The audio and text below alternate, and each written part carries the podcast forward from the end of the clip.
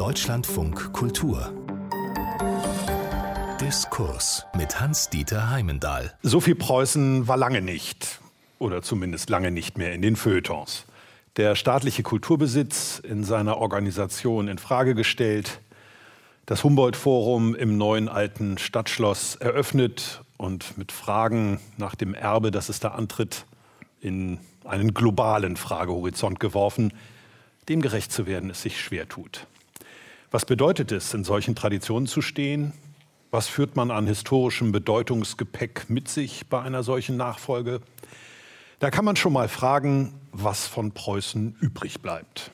Und das tut, wahrhaft akademiewürdig, diese Frage, die Berlin-Brandenburgische Akademie, bei der wir heute im Diskurs zu Gast sind.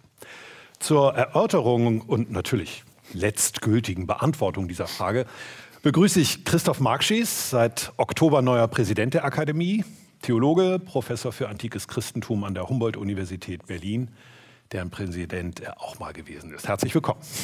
Danke. Dörte Schmidt, Musikwissenschaftlerin und Historikerin, Professorin an der Universität der Künste Berlin und Sprecherin des Zentrums Preußen Berlin der Akademie. Willkommen. Ich freue mich. Und Barbara Stolberg-Rillinger, Historikerin, Professorin für Geschichte der frühen Neuzeit an der Universität in Münster und Rektorin des Wissenschaftskollegs zu Berlin. Guten Tag. Vielen Dank.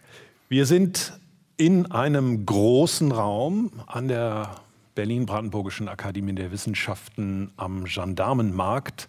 Frau Stolberg-Rillinger ist uns zugeschaltet, weil sie sich in Quarantäne begeben musste. Aber schön, dass Sie dabei sein können, schön, dass wir hier in einem Raum sein können, so wie es die Umstände im Moment eben erlauben. Christoph Markschies, nun sind Sie Präsident. Die Akademie heißt Berlin-Brandenburgische Akademie der Wissenschaften, steht aber in der Nachfolge der Preußischen Akademie der Wissenschaften.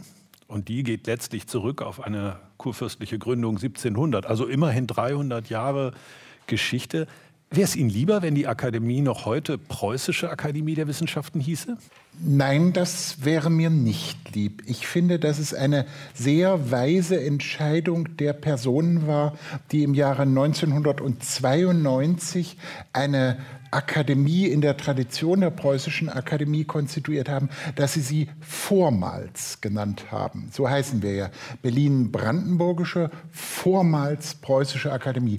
Das finde ich deswegen unglaublich weise, weil es zum einen deutlich macht, wir stehen in diesen Traditionen mit ihren positiven und negativen Seiten. Wir sitzen auf dem Archiv in dem sich wertvolle Stücke preußischer Geschichte befinden. Wir erforschen preußische Geschichte. Wir nehmen sicher auch ein Stück weit den Ruhm der preußischen Akademie, kann man durchaus auch ein bisschen selbstkritisch sagen, in Anspruch. Aber wir sind nicht mehr preußische Akademie. Ich finde, wir haben im Unterschied zu manchen anderen Institutionen, die das noch vor sich haben, mit dem Wort vormals ein wunderbares Signal dafür gefunden, dass wir mal preußische Akademie waren. Ich sage sehr bewusst auch wir, aber dass es einen großen Bruch gibt. In meinem Büro steht eine Büste von Alexander von Humboldt, einem der großen Reformer der Preußischen Akademie, und die wollte niemand in sein Büro nehmen, weil ein feiner Riss am Hals ist. Und der ist 1945 entstanden, als äh, sowjetische Truppen diese Büste umgeworfen haben. Und der Riss verschwindet nicht. Der Riss ist immer da. Zahllose Restauratoren haben versucht, diesen Riss wegzuretuschieren. Der Riss ist da. Der Bruch ist da. Und das finde ich zusammen mit dem Vormals ein wunderbares Symbol. Also wenn ich das Wort Vormals noch illustrieren sollte durch ein Bild, dann würde ich ein Bild wählen, in dem man den Riss im Hals von Alexander von Humboldt ganz stark sieht. Und es gibt ja diese schöne japanische Tradition, den Riss sogar noch mit Gold zu hinterlegen oder einer Farbe, damit man sieht, dass da ein Riss ist und man ihn in keiner Weise übersehen kann so möchte ich in der Akademie, der ich angehöre und für die ich Verantwortung trage, den Umgang damit, dass der Riss nicht übertuscht wird, der uns vom historischen Preußen trennt, dass der Riss nicht übertuscht wird, der bestimmte Schrecklichkeiten der preußischen Geschichte ohne irgendwelche Vertuschungsversuche in den Blick nimmt. Wir haben mit dem vormals die herrliche Freiheit, uns ähm, als historisch kritisch denkende Menschen zu dieser Geschichte zu verhalten. Das, was interessant an ihr ist, was herausfordernd ist, was vielleicht auch un eingelöst ist von diesem Erbe zum Thema zu machen, aber mit dem Vormals auch die Ruhe zu sagen, wir müssen nicht über die Frage diskutieren, sind wir jetzt Stiftung preußischer Kulturbesitz oder sind wir Stiftung deutscher Kulturbesitz oder einzelne Bundesländer Kulturbesitz. Wir sind vormals preußische Akademie und das spreche ich mit gewissem Vergnügen aus. Es ist gut, wenn man auch mal weise Vorentscheidungen hat, in deren Bahnen man argumentieren und arbeiten kann.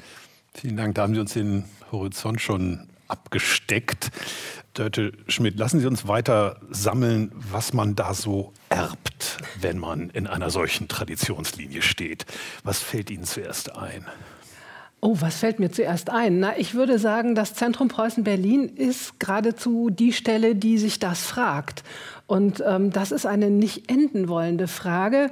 Eigentlich müssen wir diese Suchbewegung als ständig erneuerte Suchbewegung als Wissenschaftler aufrechterhalten. Und das ist die Verantwortung, die wir mitgeerbt haben. Und äh, mir fällt tatsächlich der Potsdamer Platz ein als Bauensemble, weil er äh, ganz viel von dem verkörpert oder repräsentiert, äh, was Christoph Marxis gerade auch geschildert hat. Es ist ein Neubau, es ist ein Neubauensemble, das entstanden ist, weil man dieses Erbe hat. Insofern würde ich den preußischen Kulturbesitz auch gar nicht so verstehen, als dass es darum ginge, ähm, dass wir der preußische Kulturbesitz sind oder wer auch immer, sondern ich würde das eigentlich mit so einem mitgedachten Format damals tatsächlich auch versehen, denn es geht ja genau um die Frage, was mit dem Erbe jetzt passiert. Und für dieses Erbe ist ein neues Häuserensemble geplant worden. Und man hat es natürlich auch aus pragmatischen Gründen, weil die ähm, historischen Gebäude alle auf der anderen Seite standen, doch als Bauaufgabe verstanden, zu sagen, was man damit jetzt eigentlich verbindet. Und mir fehlt in der Debatte jetzt aktuell eigentlich ein Blick genau auf dieses Ensemble, weil es nämlich sofort zeigt, dass es um viel mehr geht als um Museen. Also dieses Erbe ist eben kein museales Erbe, sondern es ist ein bewohntes Erbe. Und äh, das sieht man an der Runde, die da gebaut ist, die im Zentrum die, die Bibliothek hat das heißt, die Wissenschaft, auch übrigens die Juristerei, also alle Juristen, die in Berlin Examen machen, lernen in dieser Bibliothek, weiß ich, weil meine Schwester dort selbst gelernt hat. Dann geht es weiter über das Instrumentenmuseum, das äh, Staatliche Institut für Musikforschung, die Philharmonie, das Kunstgewerbemuseum, die Staatsgalerie, die äh, neue Nationalgalerie, die Kunstbibliothek und über die Kunstbibliothek wieder zurück. Und im Ensemble mitzudenken ist dann auch noch das Geheime Staatsarchiv, das sozusagen die archivalische Überlieferung dessen, was man da geerbt hat, mit in das Konzert dieser Institutionen bringt. Und das ist natürlich was ganz anderes und viel mehr als ein Museumskomplex, der einfach Dinge ausstellt. Interessant ist, ursprünglich war auch noch ein Gästehaus geplant. Das ist leider nicht gebaut worden. Ich finde eigentlich, man müsste jetzt in Reaktion auf die Debatte vor allen Dingen dieses Gästehaus bauen. Zumal der Entwurf von Hans Scharun stammt und hinreißend schön ist, wenn man in der Architektur dilettieren darf. Gut, also wir haben auch schon erste, erste Wünsche, erste, erste Wunschliste hier angefangen. Aber Stolberg-Reninger, Sie sind gut vertraut mit der Geschichte Preußens, forschen da im Moment, haben einen kulturgeschichtlichen Blick haben eine hochgelobte Biografie über Maria Theresia gesprochen, haben also sozusagen auch noch die andere große Dynastie auf deutschem, äh, im deutschen Sprachraum äh, vor Augen als Vergleichsmaßstab. Helfen Sie uns ein bisschen vor Augen zu kriegen, was dieses spezifische preußische Erbe ausmacht. Also so zuallererst für die kulturelle Seite wird man wahrscheinlich keine Assoziationen ernten. Da ist eher von Pflicht, Preußentum, Militarismus, staatlichen Tugenden und Verantwortungstraditionen die Rede. Ja, ich habe mir, ähm, als ich den Titel hier dieser Veranstaltung zum ersten Mal hörte, was von Preußen übrig bleibt, ähm, tatsächlich die Frage vorgelegt, was ich eigentlich äh, damit verbinde und was für mich übrig geblieben ist. Und äh, ich habe festgestellt, dass ich zu verschiedenen Zeiten meines Lebens ganz unterschiedliche Dinge damit assoziiert habe. Wenn ich anfange äh, in meiner Kindheit, äh, ich komme ja aus dem Rheinland, da ist meine erste Assoziation gewesen, das preußisch Blau der preußischen Uniformen, des Uniformrocks, des Königsrock, ähm, das in Köln ja in Gestalt äh, der äh, blauen Funken im Karneval präsent war. Aus rheinischer Sicht ist ja Preußen eher eine Kolonialmacht. Dann ähm, im Laufe meines Studiums und meines, äh, meiner Beschäftigung mit der Geschichtswissenschaft ähm, bin ich auf das aufklärerische Preußen gestoßen. Bin also auf das Preußen des 18. Jahrhunderts gestoßen oder Brandenburg-Preußen und ähm, diese außerordentlich große Konzentration aufgeklärter Geister in Preußen, in Berlin vor allem. Mit ganz außergewöhnlichen Schriften auch. Also wenn Sie nach Kultur im weitesten Sinne fragen, dann fallen mir da solche Personen ein wie äh, Christian Wilhelm Dohm, der zum ersten Mal über die bürgerliche Verbesserung der Juden geschrieben hat. Also mit bürgerlicher Verbesserung ist gemeint, dass sie das Bürgerrecht und volle bürgerliche Gleichberechtigung bekommen sollten. Oder ein Autor wie Theodor Gottlieb von Hippel, der als Pendant dazu die Schrift über die bürgerliche Verbesserung der Weiber geschrieben hat. Also sprich äh, Bürgerrechte, staatsbürgerliche Partizipationsrechte für Frauen, was in dieser Zeit im späten 18. Jahrhundert außerordentlich revolutionär geradezu war. Und ähm, wenn ich jetzt heute darüber nachdenke, was mir zum Erbe Preußens einfällt, dann fällt mir im Moment ganz aktuell vor allem das vormals regierende Haus ein, die Hohenzollern, die äh, mit ihren Restitutionsforderungen im Moment Schlagzeilen machen. Also Sie sehen, es ist ein sehr breites Spektrum äh, und man kann unter Erbe ja alles Mögliche verstehen. Man kann, äh, wie Frau Schmidt es gerade getan hat, ein bauliches, also ein ganz konkret materielles Erbe darunter verstehen. Das ist natürlich, äh, alles verkörpert sich, Institutionen, Staaten äh, verkörpern sich immer am besten in Gebäuden. Insofern ist das natürlich etwas ganz Massives, was sich einem öffnet, zu dem man irgendwie sich verhalten muss.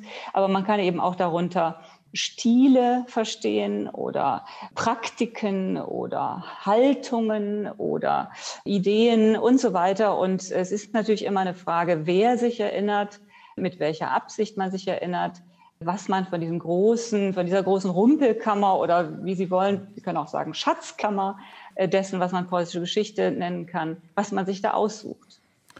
Und manchmal ist es ja so, dass man ganz ähnlich wie Dörte Schmidt das vorgeschlagen hat, an einem Bau sich was klar machen kann.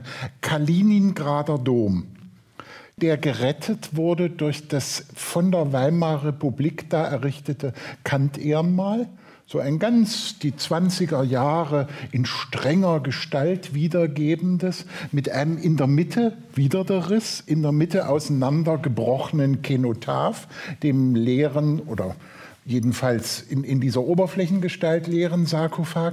Und da legen alle Besucher des auch schon sowjetischen Kaliningrad eine Nelke nieder.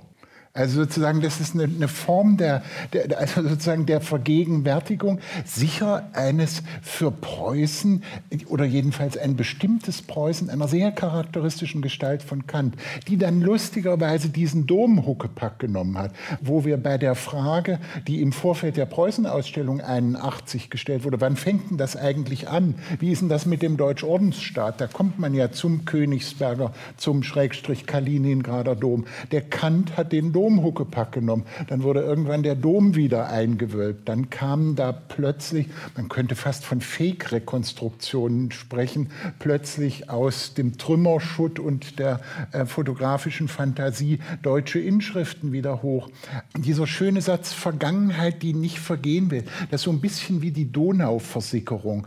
Die Experten und Expertinnen sind vielleicht nicht überrascht, wo die Donau wieder hervortritt. Die Laien stellen überrascht fest, ach, ist ja schon wieder Donau. Donau.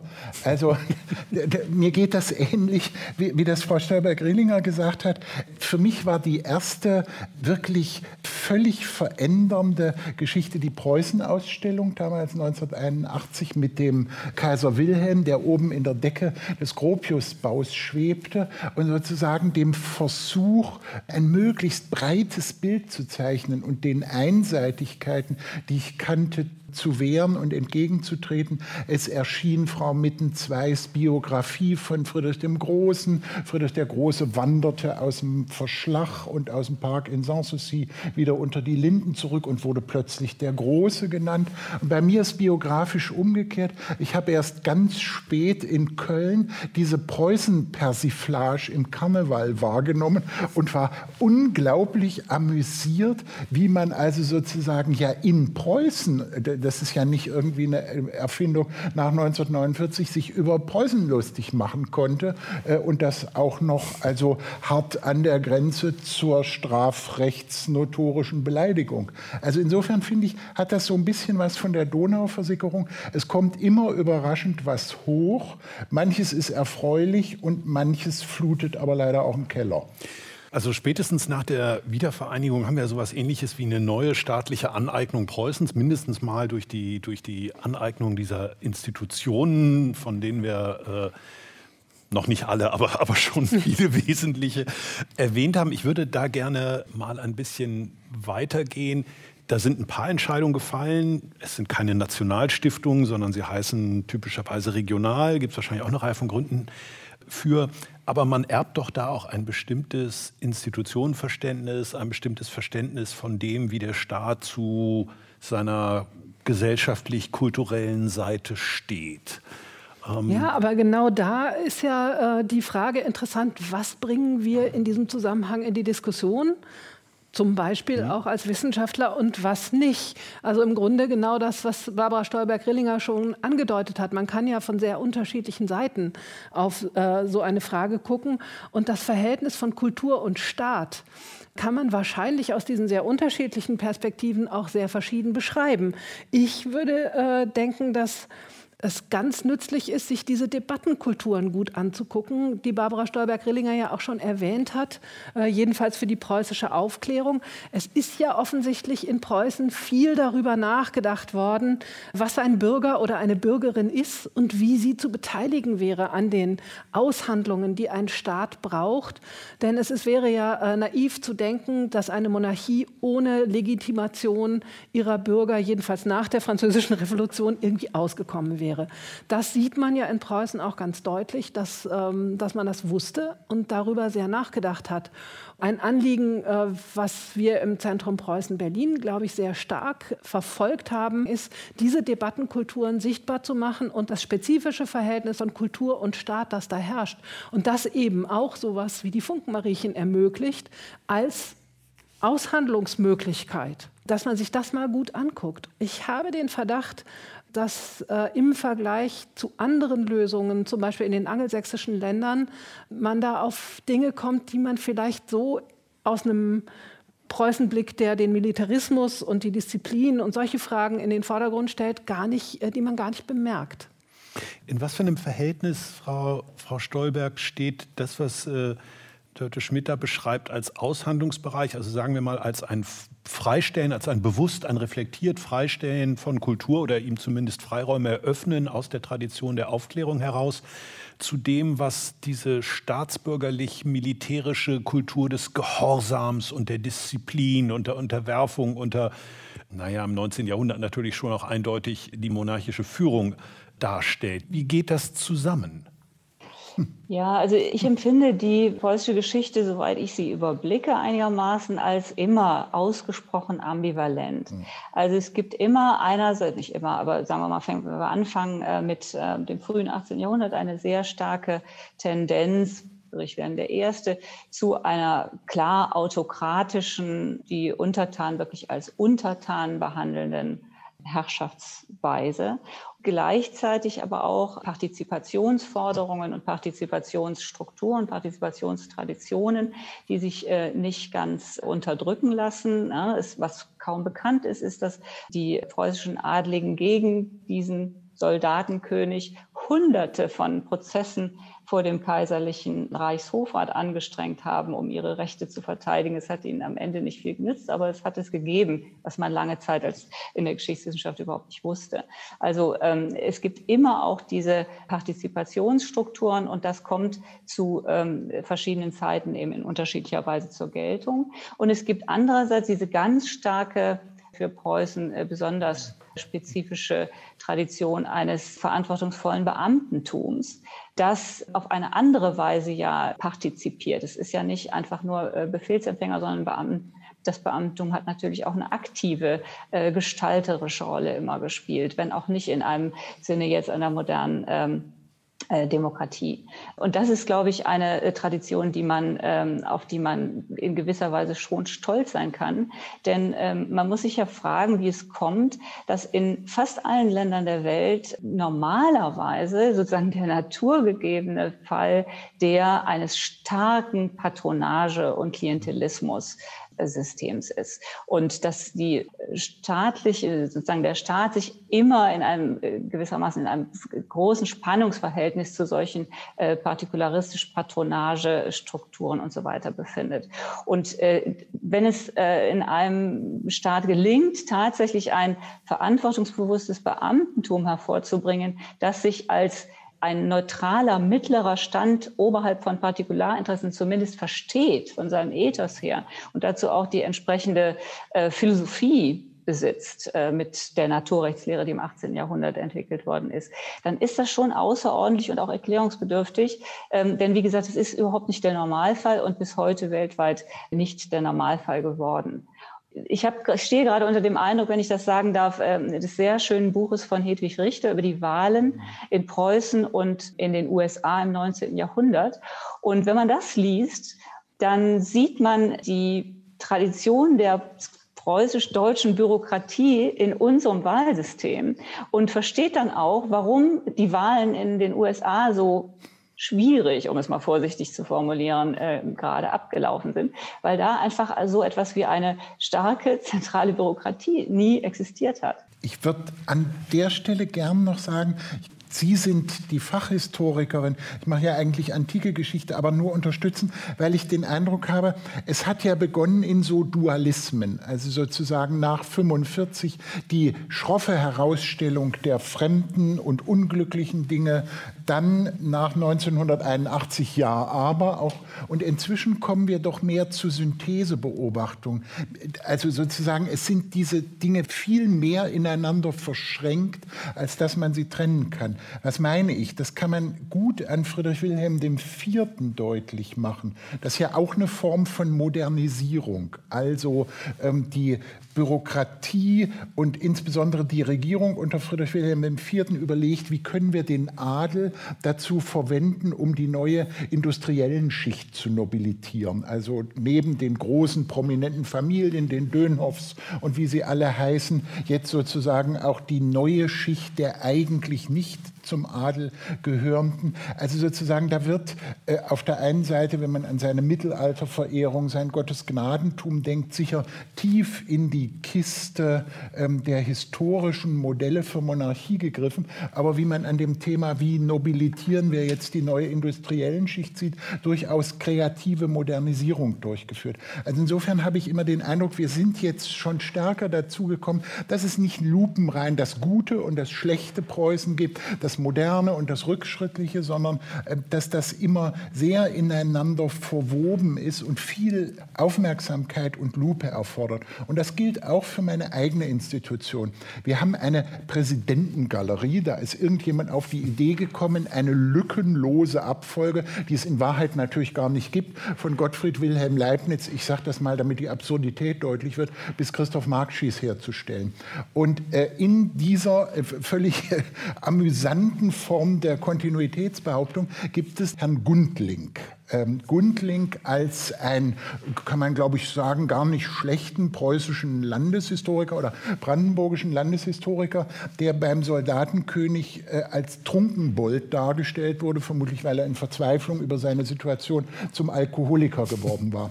Und jetzt fragen wir mal, was ist in der Präsidentengalerie für ein Bild von ihm zu sehen? Eines, da sieht er aus wie so ein fröhlicher Zecher. Das heißt also, es wird sozusagen die gehässige Form, in der Friedrich Wilhelm I., der, glaube ich, das kann man schon sagen, nicht ein breiter Freund der Wissenschaft in ihrer Gesamtheit war, nicht resonieren, sondern ein Plus machen, der ist genau in dieser verzeichneten Form dargestellt, obwohl wir ja eigentlich als Akademie ein Bild zeigen müssten, das ihn nicht, der soll der Legende nach im Weinfass begraben worden sein, auf besonderen Wunsch des Königs. Das weiß man nicht, weil in Bonn steht, das Weinfass bei Grabung nie gefunden wurde. Aber jedenfalls davon mal abgesehen, es gibt immer noch Bedarf dieses merkwürdige Ineinander und vielleicht ist Gundling auch wieder so ein Beispiel, wo alles ineinander geht. Der Militarismus, die problematischen Züge des Soldatenkönigs, der Versuch, doch noch Wissenschaft unter den Bedingungen eines schwierigen Monarchen zu machen.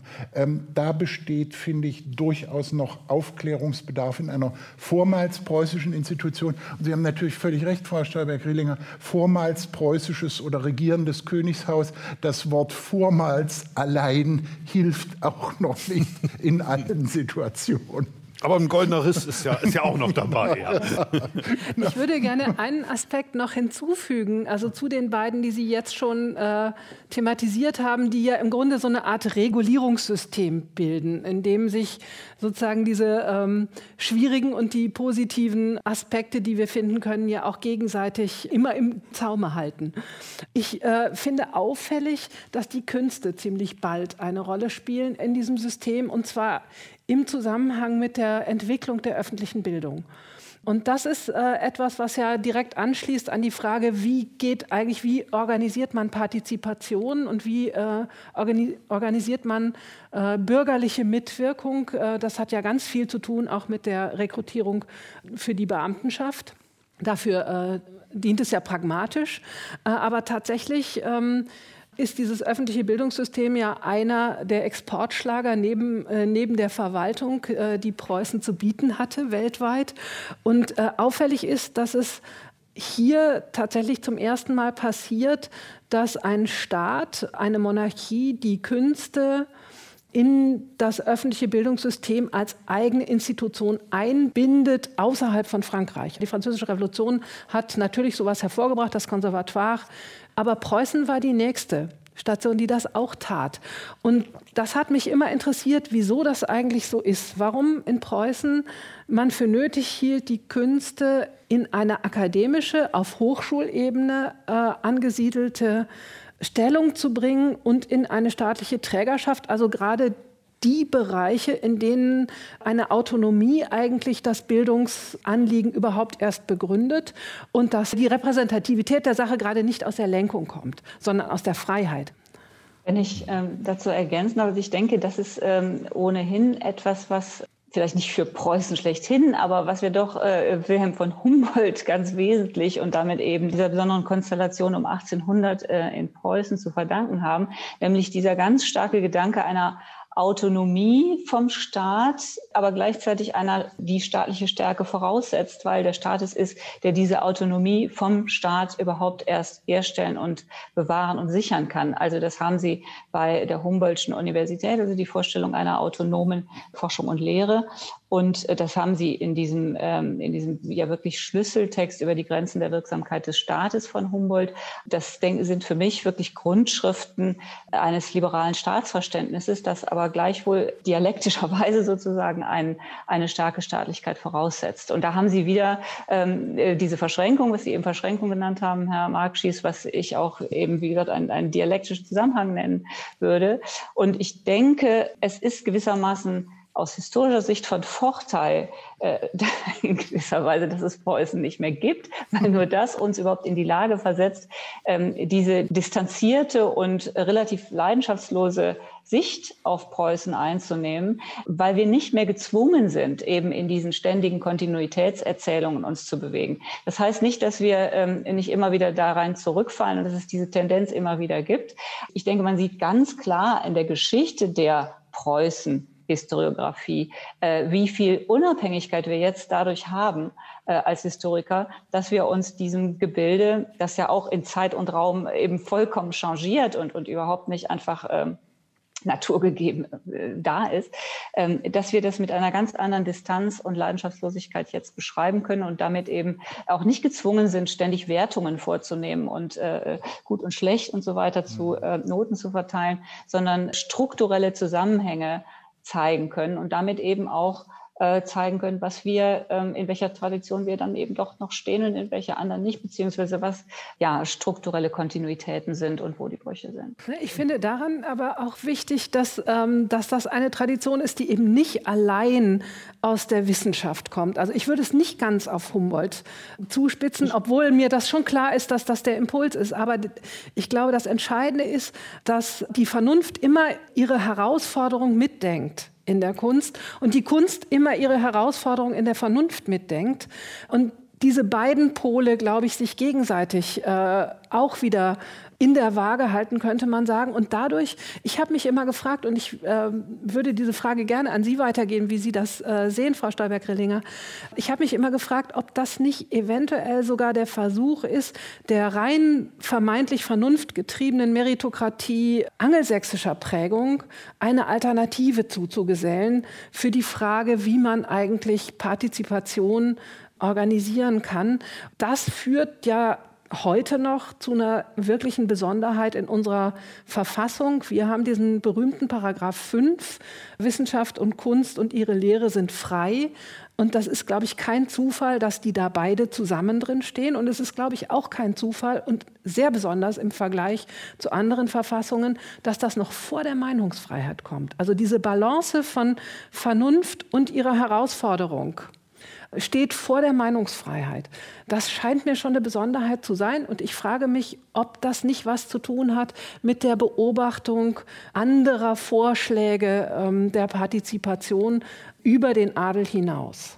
Das ist ein Gedanke, den ich mir noch nicht vorgelegt habe. Aber ich denke, es ist einfach auch die Einsicht in die Tatsache, dass wissenschaftliche Forschung sich nicht entfalten kann, wenn sie von anderen Einflussfaktoren beschränkt wird. Ich meine, ich will Herrn Marxis als Theologen jetzt nicht zu nahe treten, aber es ist natürlich schon evident, dass bestimmte wissenschaftliche Entwicklungen, technische äh, Fortschritte ähm, einfach nicht möglich sind, wenn man nicht die Wissenschaft sozusagen alleine lässt und in Ruhe lässt und sie gleichzeitig aber auch mit den entsprechenden Mitteln ausstattet, um Forschung zu betreiben. Man darf dabei natürlich auch nicht ganz vergessen, dass das Vorantreiben äh, von Wissenschaft und Forschung auch in Preußen wie in vielen anderen europäischen Ländern ganz wesentlich natürlich von militärischen Interessen vorangetrieben worden ist. Ja. Und, und äh, Staat, anderen staatlichen Interessen, natürlich auch der Wirtschaftsförderung und so weiter, aber ganz wesentlich auch äh, der militärischen Forschung. Ja. Wir sprechen darüber, was von Preußen übrig bleibt.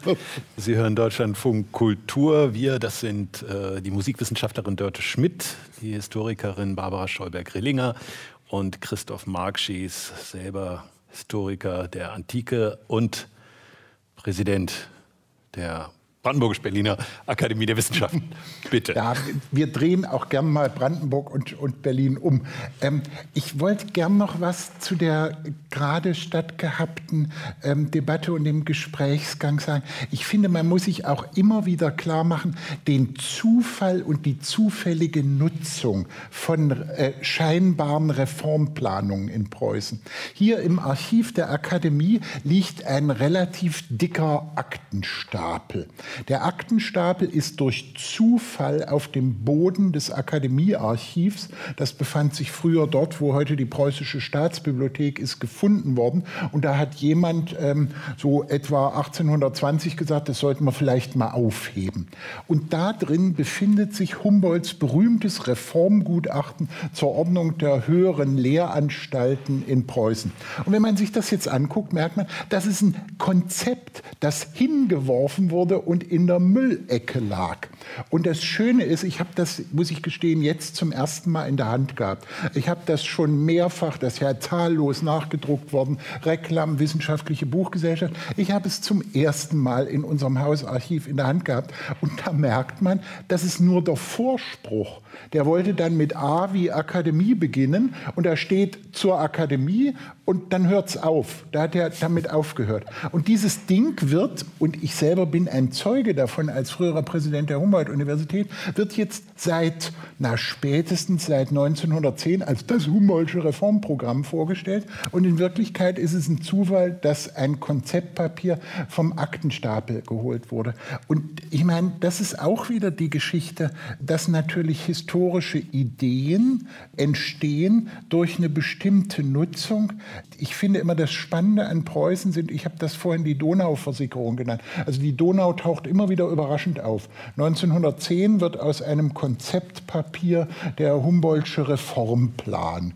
Und sozusagen es wird eine stärker staatlich-monarchisch gestaltete Geschichte plötzlich in so eine Bürgertumstradition gestellt. Die Wissenschaftler erobern sich die obrigkeitliche äh, Reform dann wieder zurück.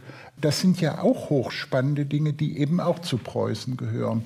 Also insofern ist das immer wieder eine neue Interpretation. Und wie Frau Stolberg-Grillinger schön sagt, es ist ein abgeschlossenes Sammelgebiet, sagt man ja, glaube ich, bei Briefmarken nicht. Also wenn ich Bosnien-Herzegowina sammle, habe ich das Glück, dass nicht ja, von der Post in Wien neue Marken imitiert werden. Und gleichzeitig ist aber doch deutlich, es kommen immer wieder auch äh, neue Interpretationen. Also urplötzlich ist eben 1992 eine vormals Preußische Akademie wieder neu begründet worden, die gleich als erstes angefangen hat, eine neue Serie der Acta Borussica als Akademievorhaben zu machen. Also da tauchte sozusagen Donauversicherung 1992 eine, ich weiß gar nicht wann, vermutlich irgendwann in den 30er Jahren eingestellte Reihe zur preußischen Geschichtsforschung wieder auf. Dann helfen Sie uns Aber, doch mal, äh, äh, dass wir das Erbe mal durchs 20. Jahrhundert begleiten. Das ist ja auch, auch spezifisch, also anders als in, in Frankreich oder Großbritannien heißt dieses Land ja nun Deutschland und nicht Preußen. Ich glaube, das macht einen großen Unterschied. Aber welche Transformation, wenn wir jetzt auf die Weimarer Republik, wenn wir auf 45 gucken, bis jetzt zu dieser Form von ja, fast schon verblüffend distanziertem, manchmal vielleicht auch selig auf das 19. Jahrhundert guckender äh, Haltung wird das adoptiert, dieses Erbe, über dieses 20. Jahrhundert hinweg? Ich würde gerne zum 20. Jahrhundert selber ähm, was sagen, bevor wir zum 21. kommen. Da sind natürlich die ganz, ganz tiefen Brüche im Verhältnis zur preußischen Tradition. Also ich habe mich jetzt ein bisschen mit dem Soldatenkönig befasst und diesem alten Militarismus-Vorwurf, den wir in der Nachkriegszeit natürlich vor Augen haben und der beherrschend wurde, einfach weil das als Begründung für die Tilgung Preußens von der Landkarte von den Alliierten herangezogen worden ist. Und da sieht man eben sehr schön, wie äh, das, was Militarismus genannt wurde, zunächst natürlich von den Historikern in überschwänglicher Begeisterung Militarismus genannt wurde. Und eine Kontinuität vom Soldatenkönig bis ähm, zum Ersten und dann zum Zweiten Weltkrieg geradezu ja zelebriert wurde. Und man hat äh, auch diesen Friedrich Wilhelm, natürlich Friedrich den Großen, aber Friedrich Wilhelm I., seinen Vater mit all seinen äh, wirklich äh, mehr als schwierigen Charakterzügen, ähm, gepriesen für diesen äh, Militarismus, dessen Begründer er äh, mit Recht genannt werden kann. Und dann sieht man äh, sehr schön, wie nach 45 sehr schnell niemand mehr davon etwas gewusst haben will und dann danach die Historiker sagen, eine solche ähm, Tradition, eine solche Kontinuität des Militarismus vom 18. zum 20. Jahrhundert hat es selbstverständlich niemals gegeben. Von dieser selbst gestifteten und selbst betonten und zelebrierten Tradition wollte man dann auf einmal überhaupt nichts mehr wissen. Und das gilt natürlich dann auch weiter. Also äh, äh nach der Wiedervereinigung es ist zum Beispiel für mich sehr interessant gewesen zu sehen, dass jemand wie Lothar de Maizière, nicht Thomas de Maizière, sondern Lothar de Maizière, ähm, auf der Homepage des vormals regierenden Hauses Hohenzollern einen sehr, sehr lobenden Artikel über den Soldatenkönig veröffentlicht hat. Und die Schattenseiten dieses Königs, der, wie Herr Marxis eben schon gesagt hat, äh, seine Verachtung und Verächtlichkeit gegenüber den Wissenschaften dadurch zum Ausdruck gebracht hat, dass er seinen alkoholsüchtigen Hofnahen zum äh, Präsidenten gemacht hat. Von diesen Zügen wird äh, da nichts gesagt. Aber spricht das nicht enorm dafür, dass wir darauf achten, diese Dinge nicht zu musealisieren, um sie belegbar zu machen, immer wieder, sondern da, darauf achten, dass wir äh, Diskussionsräume behalten, in denen genau solche Dinge dann auch äh, angesprochen werden können? Aber Musealisierung und Diskussion schließen sich gegenseitig nicht aus. Also Musealisierung ist natürlich jetzt äh, in diesem Zusammenhang klingt sehr abwertend. Aber wie gesagt, ich finde, äh, Historisierung ist sozusagen möglich in Bezug auf Preußen, weil es ein abgeschlossenes Sammelgebiet ist. Ja, auch nötig. Ähm, ne? ne? Historisierung in einer wesentlich weniger belasteten Weise. Und ich finde, man sollte sich eher gegen Versuche sträuben, ähm, Traditionen zu konstruieren. Und ich finde auch, äh, um mal auf das Schloss das Stadtschloss zu kommen. Äh, gerade dass das Stadtschloss ein solches artifizielles Konstrukt ist und kein echtes Barockschloss, finde ich, wird sehr schön deutlich. Und dass wir nicht ähm, uns in der Illusion mehr wiegen, als würden wir da eine lückenlose Tradition haben oder wollten die wiederherstellen. Darf, darf ich, ich finde, umgekehrt fragen, rechtfertigt die Kommunikation des Risses denn das Wiederanknüpfen schon allein? Reicht das? Natürlich nicht. Also sozusagen ähm, wieder anknüpfen, fände ich auch, muss ich gestehen, eine schwierige Metapher. Also ich möchte eigentlich nicht, sagen wir mal, beispielsweise an den Versuch ähm, des Staates Preußen in der Weimarer Republik ähm, jetzt einen republikanischen Sinn in der preußischen Tradition zu suchen, wieder anknüpfen. Aber das hatte Frau Stolberg-Grillinger ja auch sehr schön gesagt, das brauche ich auch gar nicht nicht. Als Historiker habe ich das große Glück, mich in Distanz dazu verhalten zu können. Ich finde, man merkt immer, bei dem Schloss, um, um dazu noch einen Satz zu sagen, das ist ähm, eine Spur, das sagte mir mal der französische ähm, Kulturminister frühere Jacques Lang, und da hat er, glaube ich, recht, das ist ein typischer parlamentarischer Kompromiss. Nicht? Also da ist eben gesagt worden, drei Seiten außen machen wir so und äh, den Schlüterhof stellen wir wieder her und den Rest machen wir modern. Und da hat man den Eindruck, da wurden drei Nächte gebraucht, bis beide Seiten also so ihre Sachen hatten. Und das Interessante ist eben, dass da ganz viele Störungen auch drin sind. Nicht? Da steht man dann in diesem modernen Innenhof in der Agora und da hat man plötzlich, äh, weil da eben vier Positionen sind, nicht nur drei Tugenden, sondern noch eine vierte und da ist plötzlich Friedrich Wilhelm dabei und Friedrich Wilhelm steht neben so einer hypermodernen Geschichte.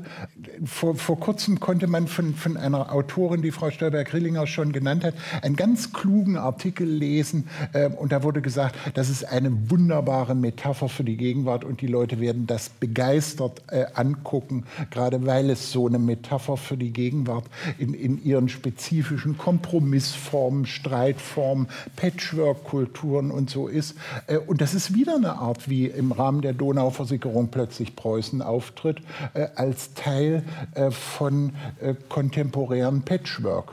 Ja, und dann hat es natürlich auch noch eine Umgebung. Also diese Konstruktion, die steht ja dann doch gegenüber des Doms und sie steht äh, neben der Staatsoper. Und also man läuft ja durch äh, die Dinge, die uns tatsächlich äh, jetzt als Erbe hier noch herumstehen, durch auf die Konstruktion zu. Und ich glaube, darin liegt auch das eigentlich Attraktive daran, nämlich in dieser, in dieser Spannung zwischen tatsächlich ererbten Dingen, einer materiellen Umgebung, in der wir halt sind, die wir auch ja nicht loswerden können. Da können wir auch nicht sagen, die Geschichte ist abgeschlossen, äh, das lassen wir jetzt sein. Und gleichzeitig dieser Spannung des Umgehens und der Konstruktion. Äh, und ich glaube, das, äh, das produktiv zu machen, ist eigentlich die Aufgabe, die wir haben. Und auch zu überlegen, welches sind eigentlich die Elemente, die das erlauben. Und nicht umsonst ist ja auch das Humboldt-Forum kein reines Museum. Und, und, es gibt immer diese spezifischen Leerstellen. Wenn ich am 25. am ersten Weihnachtsfeiertag auf der Berliner Domkanzel stehen werde, wird man sagen müssen, der Platz, auf den die Domkanzel hin ausgerichtet ist, ist leer. Das ist die Hofempore. Da sitzt eben seit 1918 glücklicherweise niemand und auch der nicht mehr. Ähm, und da steht nicht mal ein Stuhl. Also das ist sozusagen so eine ungestaltete Freifläche mit Samthintergrund.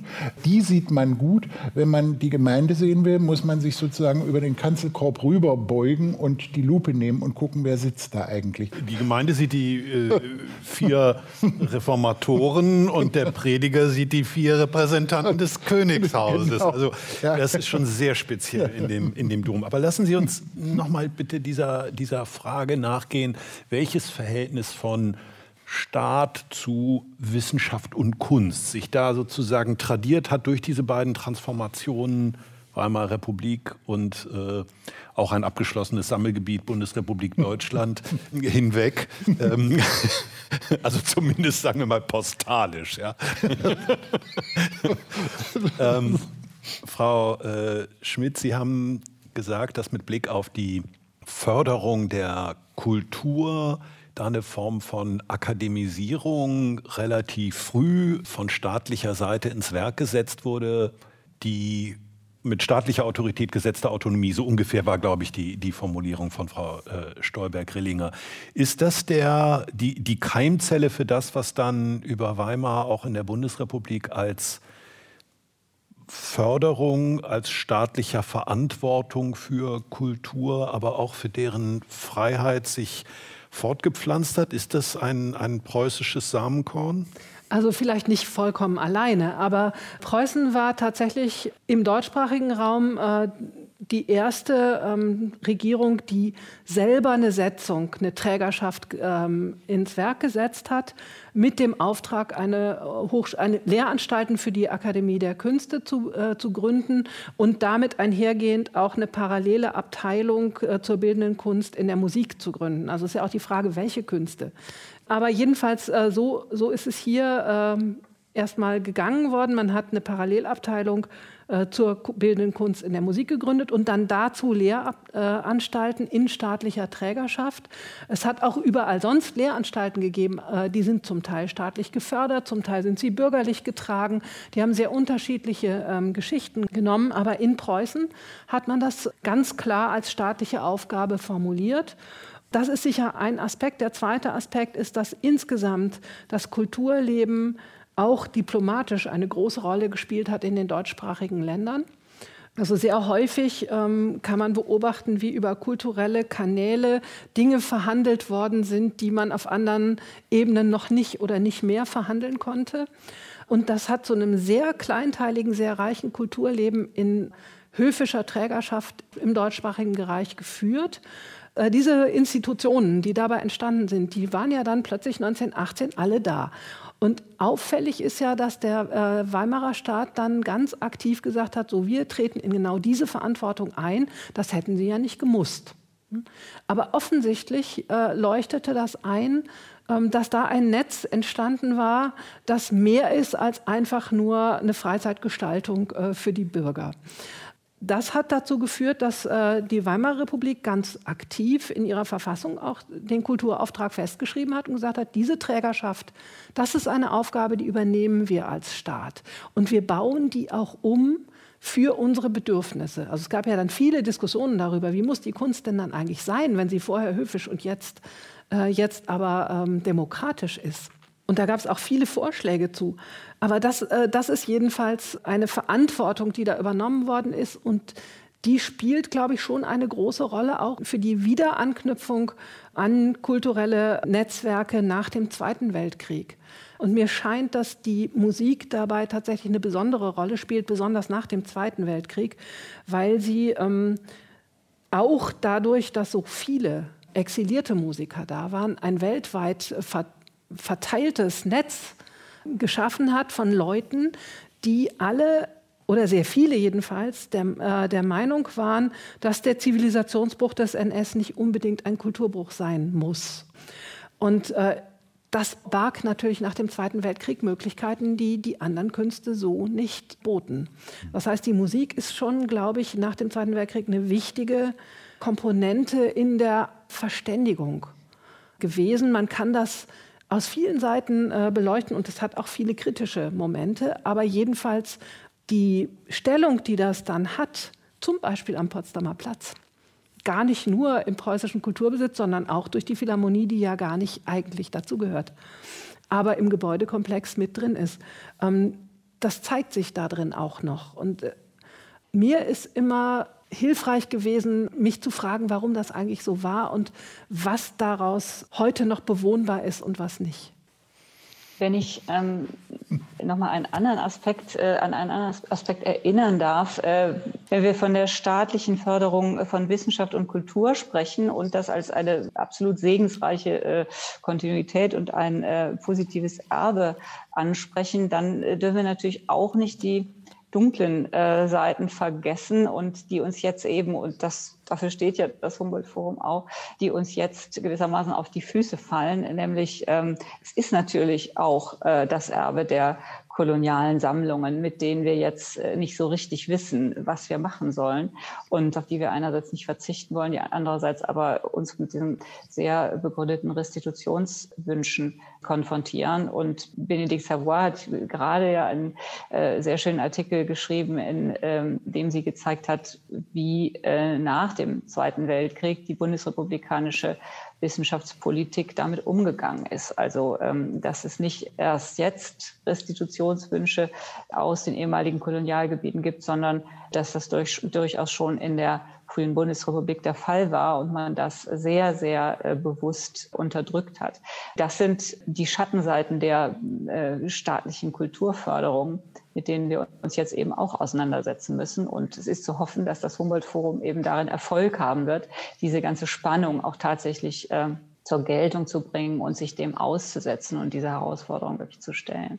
Ja, das finde ich ganz das wichtig. Das würde mir auch fernliegen, die, äh, diese dunklen Seiten ähm, auszublenden, sondern im Gegenteil, ähm, das muss man unbedingt äh, diskutieren.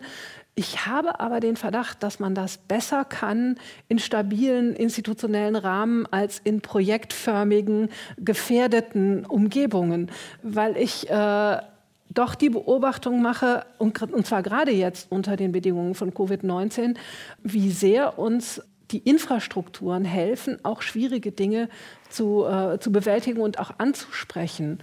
Nicht umsonst hat ja äh, Andreas Reckwitz äh, auch mit Recht jetzt angemerkt und gesagt, achtet auf eure Infrastrukturen. Und ich glaube, das ist was, was wir jetzt gerade lernen und was uns auch erlaubt, diese Diskussion zu führen, die wir gerade führen. Aber wenn ich jetzt die von Frau Stolber-Grillinger bin ja sehr dankbar dafür, äh, in die Diskussion geführte Notwendigkeit, sich neu zu diesem Erbe zu verhalten, also jetzt mal dem gegenständlichen Erbe äh, dieser Museensammlung.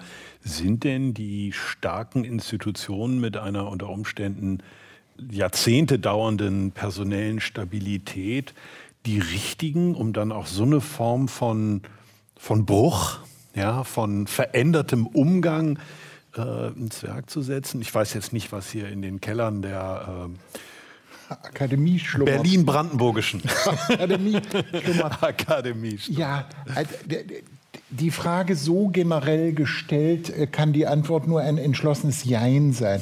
Also natürlich stimmt, was Dörte Schmidt sagt. Wenn niemand da ist, um dieses Archiv zu pflegen, anständig zu katalogisieren, äh, dann funktioniert das nicht. Ich glaube schon, ähm, dass äh, eine Entwicklung, die sich gerade vollzieht, dass ähm, Wissenschaft und auch Kommunikation von Wissenschaft sehr viel mehr partizipatorisch wird. Also dass man unter Wissenschaftskommunikation nicht versteht, dass ich wie der Papst einen Teppich aus dem Fenster hänge und mitteile, was ist und der Petersplatz füllt sich mit ungeheuren Leuten, die an meinen Lippen hängen, sondern dass der Aushandlungsprozess, worüber forschen wir, was sind die Grenzen von Forschung, ähm, dass das einer ist, an dem sich viele beteiligen. Das sah man bei der Eröffnung des Humboldt-Forums auch schön. Und jetzt Leute da sind was reklamieren und sagen, Moment mal, und da wurden auch Leute interviewt und es wird deutlich, wir leben in einer postmigrantischen Gesellschaft und es ist jetzt nicht mehr nur aus fernen Erdteilen ein Telex, was kommt, sondern die Leute stehen hier und reklamieren etwas. Also insofern kommt es, wenn es gut geht, und ich bin Optimist, zu einem Gleichgewicht zwischen Institutionen und ihrer Infragestellung durch Einzelne und Gruppen, die dann sagen, Berlin-Brandenburgische Akademie ist denn wirklich schon gut erforscht, wie das mit Max Planck und dem Rauswurf von Einstein war.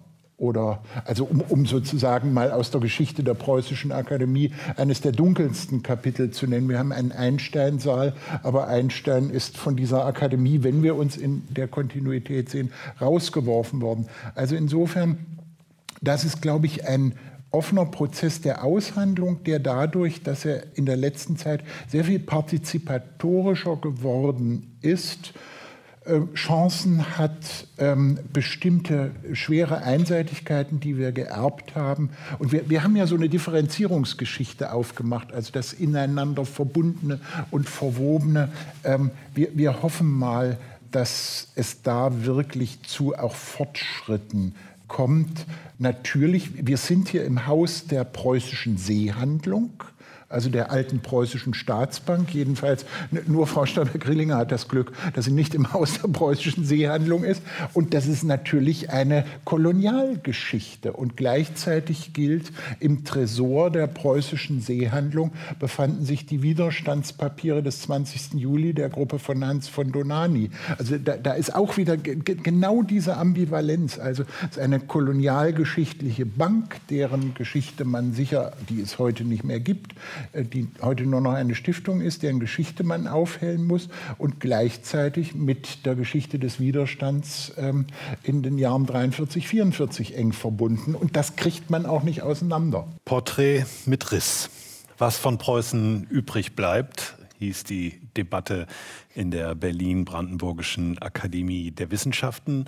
Mit dabei waren Dörte Schmidt, Musikwissenschaftlerin, Musikhistorikerin, Professorin an der Universität der Künste, Barbara Stolberg-Grillinger, Direktorin des Wissenschaftskollegs und Christoph Markschies, Präsident der Akademie und Gastgeber hier heute. Vielen Dank. Mein Name ist Hans-Dieter Heimendahl.